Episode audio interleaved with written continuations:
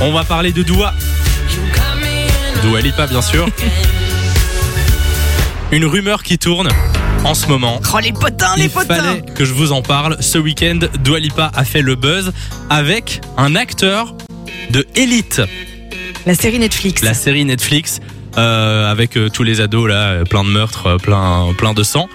Et il s'agit de Aaron Piper, C'est Ander. celui qui joue Ander dans euh, Elite, tout à fait. Ils ont été euh, aperçus dans une discothèque assez tendance à Madrid, et apparemment ils étaient euh, proches, mais genre très très proches. D'accord. On n'a pas vu de, de- de bisous entre eux, mais ils dansaient euh, de manière très très rapprochée.